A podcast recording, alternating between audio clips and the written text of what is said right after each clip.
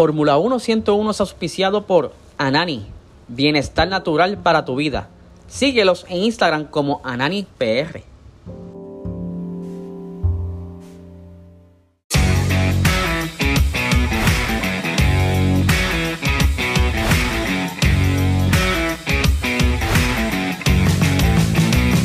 Esto es Fórmula 1 101.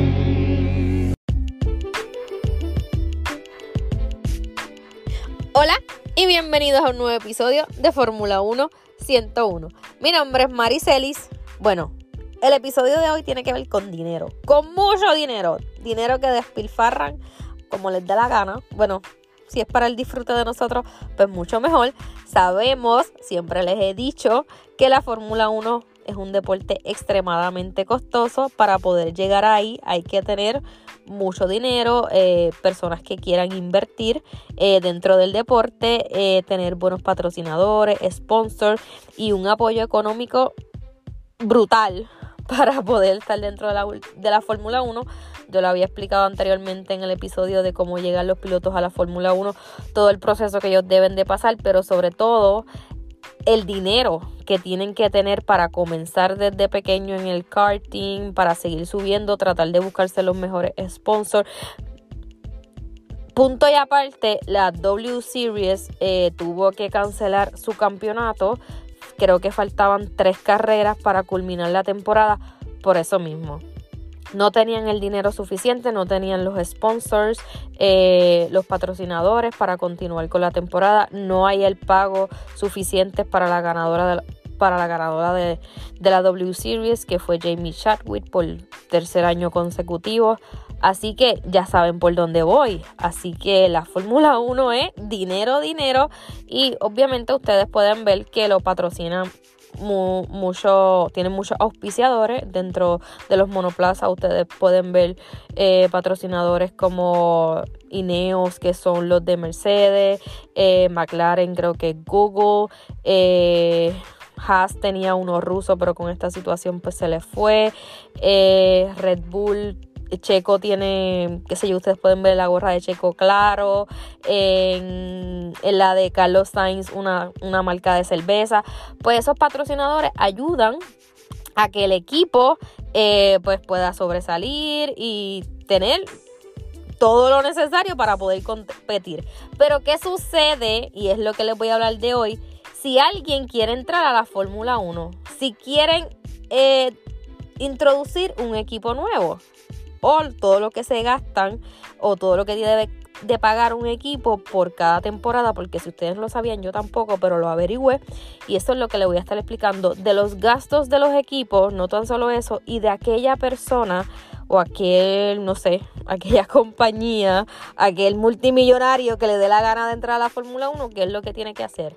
Ustedes se imaginan pegarse en el Powerball con yo no sé cuántos millones, si esos millones que se pegan, vamos a poner que son 150 millones, vamos a ver si eso nos alcanza para eh, crear un equipo de la Fórmula 1. De antemano eh, sabíamos que hay equipos que quieren entrar a la Fórmula 1. Eh, se dice que para el 2026 porque es donde comienzan las nuevas regulaciones de los motores, porque ahora hay una congelación de motor. Se estaba hablando mucho de Porsche y de Audi, pero ¿qué pasa con ellos? Ellos no quieren formar un equipo nuevo, ellos quieren asociarse con alguien. Ya Audi, este, entiendo que está dentro de la Fórmula 1, pero ellos van como motoristas. Ellos le van a suplir a un equipo no van a formar su propio equipo como vamos a tener 11 equipos. No, ellos quieren, ellos estaban tratando de comprar Sauber, que Alfa Romeo, hubo, parece que no hubo un acuerdo de las negociaciones, entonces está buscando como que un partnership con alguien para suplirle ese motor. Porsche también quería hacer como un partnership con Red Bull, eh, no sé en qué ha quedado realmente eso, porque le quería comprar como el 50%, porque también querían hacer como esa asociación. Pero bien, ¿qué sucede? Pues viene Michael Andretti, eh, un multimillonario, eh, hijo de Mario Andretti, que fue campeón de la Fórmula 1. Ellos tienen... Eh, Andretti, que es una marca, Andretti Global y Andretti Automotor o algo así, tienen diferentes ellos participan en diferentes categorías. Tienen su propia categoría, creo que es Extreme E, la IndyCar. Tienen varias categorías con, con su nombre, con Andretti. Pues, ¿qué sucede? Andretti quiere formar su propio equipo. El hijo, eh, Michael Andretti, quiere formar su propio equipo y no quiere esperar hasta el 2026. Quiere entrar ahora en el 2024. ¿Y qué sucede? ¿Cuáles fueron los pasos que siguió Andretti y lo que tiene que pagar para poder entrar a la Fórmula 1? Vamos a ver.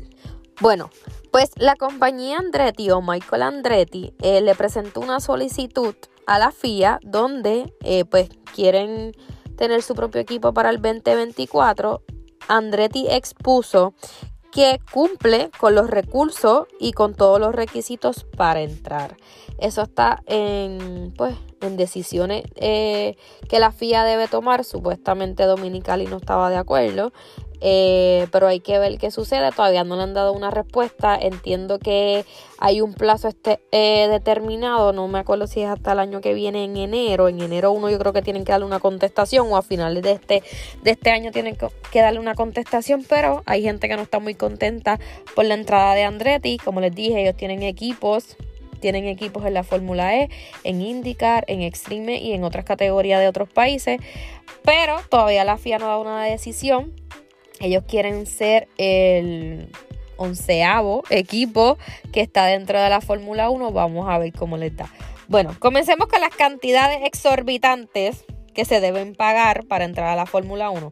Primero, para registrar una escudería en la Fórmula 1 y obviamente en la FIA, se necesita pagar una tarifa que antidilución, que me imagino que no se la devuelven, de nada más y nada menos de 200 millones de dólares.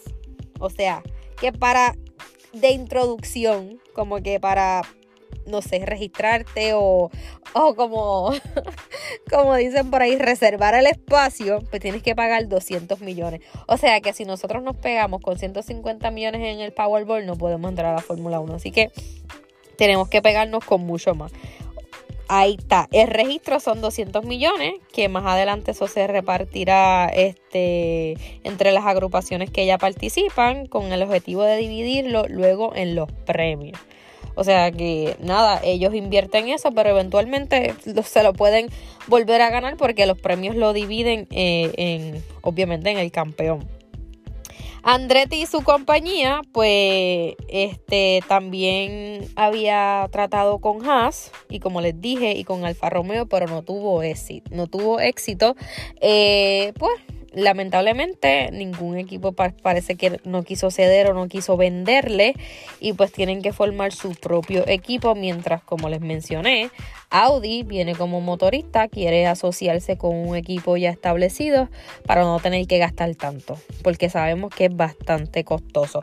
Otra de las cosas que debe de considerar Andretti antes de pagar la Fórmula 1 eh, ya sabemos de los 200 millones vamos con los gastos este, lo más importante, ¿con qué va a competir?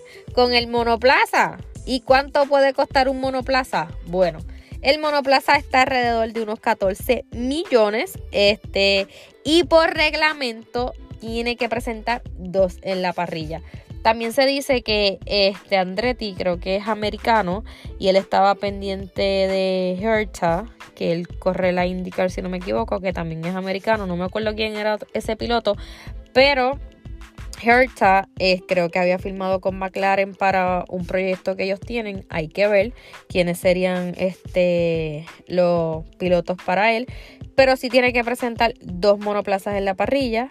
Que, bueno, el costo promedio total son de 14 millones. Vamos a ver qué pasa. Dentro de otros gastos que también menciona la lista que encontré, pues están los frenos, que obviamente eso está dentro de, todo lo que conlleva el monoplaza, todo lo que conlleva. el monoplaza en general, pues los frenos tienen un costo total de 238 mil porque esos tienen que tener cierta capacidad de aguantar ciertos grados. Ustedes saben, las reglas que tienen que seguir, pues los frenos, este, pues tiene 238 mil 284 dólares. Alerón delantero que te da eh, la velocidad, te da un 30% de la velocidad que alcanzará el monoplaza. Eh, obviamente, eso es sin contar todas las veces que se dañe o tengas que cambiarlo. El gasto de un alerón delantero son 269 mil dólares. Los neumáticos, otro gasto que son 612 mil dólares. Eh, diversos compuestos que se usan en la Fórmula 1 cada temporada. Eh, y es por eso que es sumamente importante tener dinero para eso. Hay que ahorrar bastante para tener todo este dinero. Pero si Andretti quiere y puede, que es lo más importante, adelante. Y así tenemos más competencia, más entretenimiento que lo que busca la Fórmula 1. El software de la, de la telemetría, o sea que para tener eh, comparaciones y toda toda la data que se necesita, pues nada más el costo de esto es 121 mil dólares. Ninguno como que cuesta 100, 200 dólares, ni 500 dólares, ni 1000. No, es sobre los 100 mil dólares o más. El volante o el guía cuesta, mira, más baratito, 33 mil dólares. El fondo plano, que se debe de construir con las regulaciones de la FIA, 207 mil. El monocasco, este, una de las partes más importantes del monoplaza, eh, también con especificaciones y el, y el material que se requiere, que es fibra de carbono. Este, que eso es carísimo también, pero es uno de los materiales más sólidos que existen y casi todos están hechos de fibra de carbono, que es el chasis, como quien dice. 133 mil dólares. El motor, lo más importante, digo, el monoplaza es importante, pero ¿cómo vas a correr el monoplaza sin motor? No. El motor que se dice que le está buscando que sea motor Renault, que eh, Renault antes era un equipo, ahora es Alpine, que también utiliza motor Renault. O sea, que Audi va, que diga Audi no, Andretti eh, va a tener su propio equipo, pero motorizado por Renault, supuestamente. Y un motor este, vale alrededor de 12.5 millones de dólares. Obviamente eso hay que ver, este, se utilizan más de tres motores por temporada. Eh, eso es un gasto total, más o menos, para cubrir la temporada. Un gasto total de 12.5 millones, millones de dólares. Alerón trasero tiene un gasto total de 160 mil dólares. Eh, la caja de cambio, que es otra de, la, de los elementos importantes del monoplaza, el gasto total es 145 mil dólares.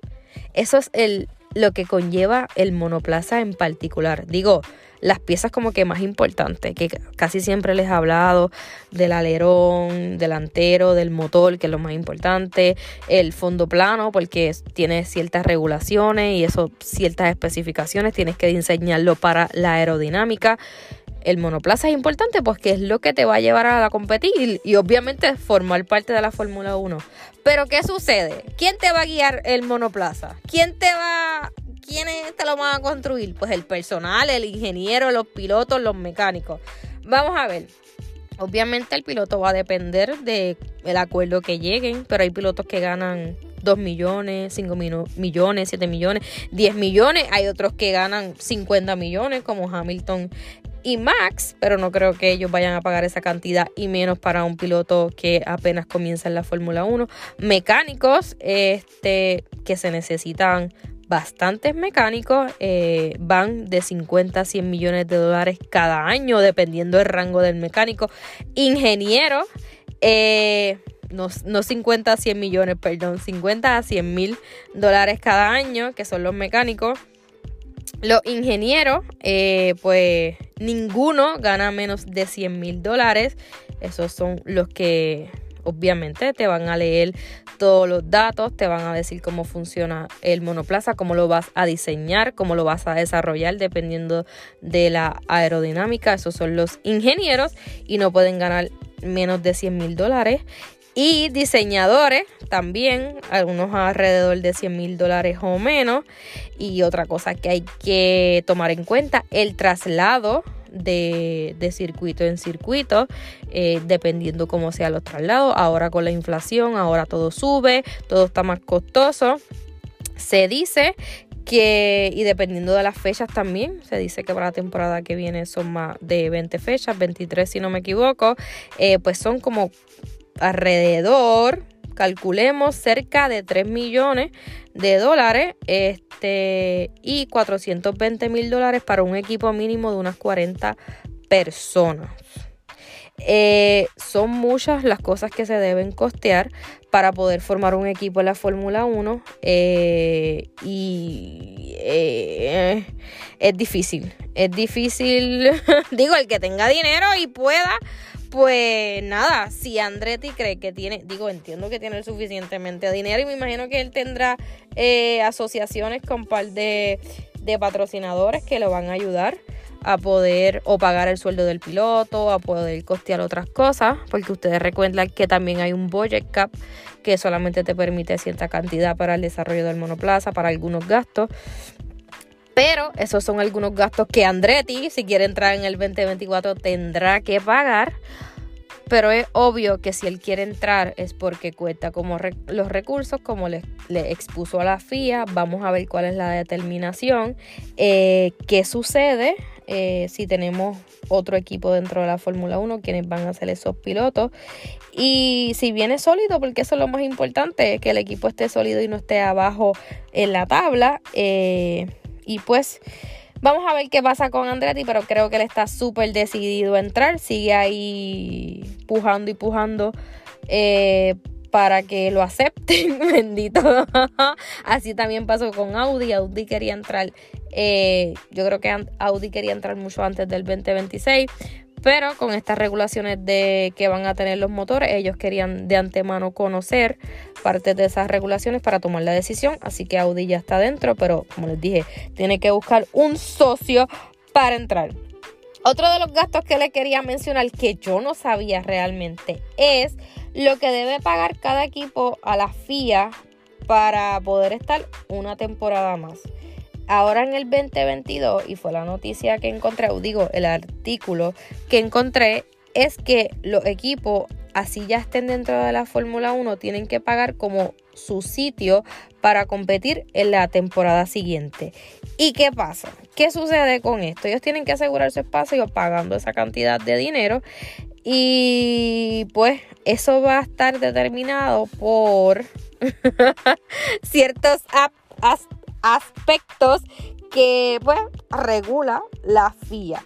Vamos a ver, voy a hablar de la temporada ahora, de lo que tuvieron que pagar y esto se, se calcula con una tarifa base pero va a depender de lo que pasó en la temporada anterior. Vamos a suponer, ahora en esta temporada 2022 tuvieron que pagar cierta cantidad, pero está determinada por la temporada 2021. Me explico y le doy ejemplos rapidito.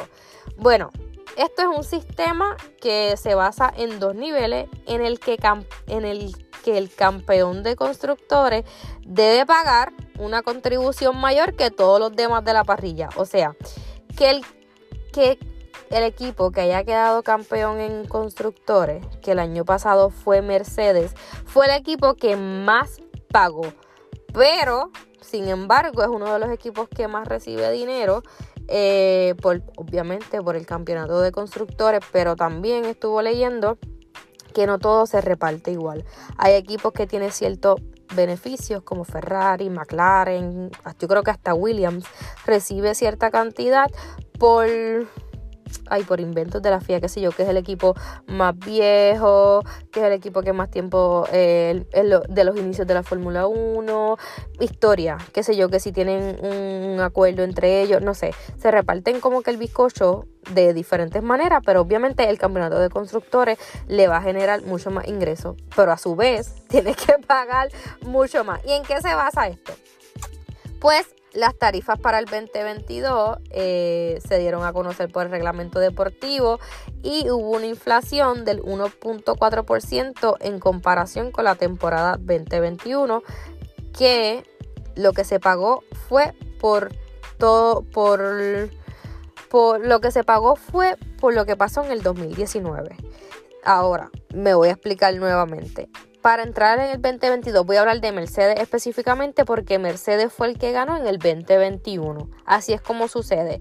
En el 19 también ganó Mercedes. Ellos tuvieron que pagar en el 2021 mayor cantidad porque fueron campeones. Ahora en el 2022 también tuvieron que pagar mayor cantidad porque fueron campeones en el 2021 y así sucesivamente. La temporada anterior va a determinar todo el monto de dinero que vas a pagar.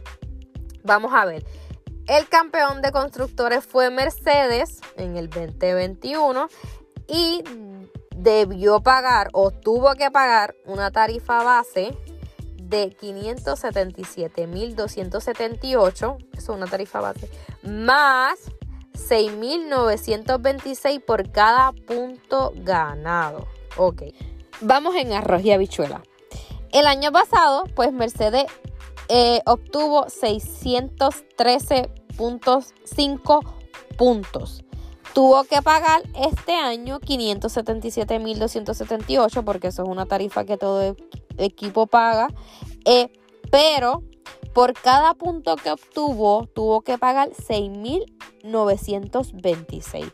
Si multiplicamos 6.926, pues nos da alrededor de 4, un poquito más de millones, más los 500 mil, pues tiene que pagar alrededor o tuvo que pagar esta temporada alrededor de 5 millones de dólares porque tuvo una puntuación pues bastante alta el año pasado y por eso se dejan llevar la FIA. Por otro lado, eh, todos los demás equipos de la parrilla eh, tuvieron que pagar esa tarifa base de 577 mil dólares, pero pagaron 5.770 por cada punto eh, acumulado. Por ejemplo, Red Bull, que fue el segundo lugar, tenía 585 puntos, tuvo que pagar alrededor de casi 4 millones.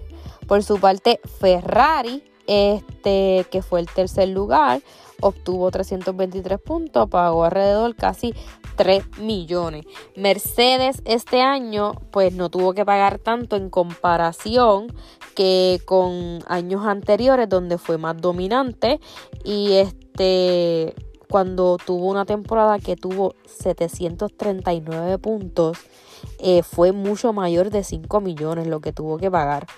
Así que, pues, este año no se puede quejar porque no tuvo que pagar tanto. Sin embargo, Red Bull, este, también, este, aumentó el costo de lo que tuvo que pagar porque en el 2021 tuvo que pagar casi 4 millones eh, de todos los puntos que sacó. Eh, lo que el años anteriores había alcanzado como unos 2, este, 3 millones de dólares lo que había pagado.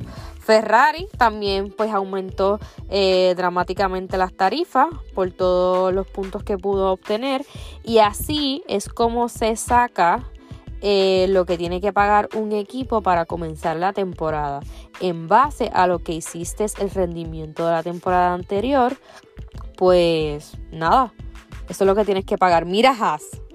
Haas no obtuvo ningún punto y lo único que tuvo que pagar fue la tarifa base que fueron los 577 mil dólares. Haas pues prácticamente este, pagó 577 eh, mil dólares y ya no acumuló ningún bulto, no tiene que pagar más nada. No sé si se salvó, no sé si es peor, no sé si es mejor, pero no tuvo que darle tanto dinero a la FIA. Así que estos son los gastos principales que tienen los equipos de la Fórmula 1, no tan solo los que ya están dentro, sino los que van a entrar Así que aquel que tenga dinero para entrar a la Fórmula 1, bienvenido sea. Entre más equipos, mucho mejor, porque eso es lo que quiere la Fórmula 1, más entretenimiento. Antes de irme, les recuerdo que este fin de semana ya tenemos carrera. Eh, corremos en Austin, Texas, el, el Gran Premio de Cota, como le dicen, el Premio de las Américas. Eh, allá por allá por Texas. Es una carrera que podemos disfrutar sin tener que madrugar. Le doy los horarios rapidito. El viernes 21 a las 3 de la tarde, la primera práctica. El viernes la práctica 2 a las 6 de la tarde. El sábado la práctica 3 a las 3 de la tarde. La quali el sábado a las 6 de la tarde. Y la carrera a las 3 de la tarde. Así que si tienen un buen spot, para es que vamos a ver la carrera. Digo, no sé, no me comprometo a nada, eh, pero sería ideal este, por ahí ver la carrera, pues ya no, no tenemos que madrugar, un buen horario. Luego de este gran premio le sigue México, que también es un buen horario, así que vamos a ver qué sucede, ya Max es campeón. Vamos a ver si Leclerc y Checo continúan esa batalla por el segundo lugar. Si Hamilton tiene su primera victoria, no se puede ir en coca esta temporada, por favor. Este, esperemos que nada, que vengan sólidos para por lo menos ganar una carrera. Nada, me voy, los dejo porque siempre me extiendo, así que nada, cuídense, gracias por escucharme siempre, espero que les haya gustado, así que nos escucharemos en la próxima. Hasta luego, bye.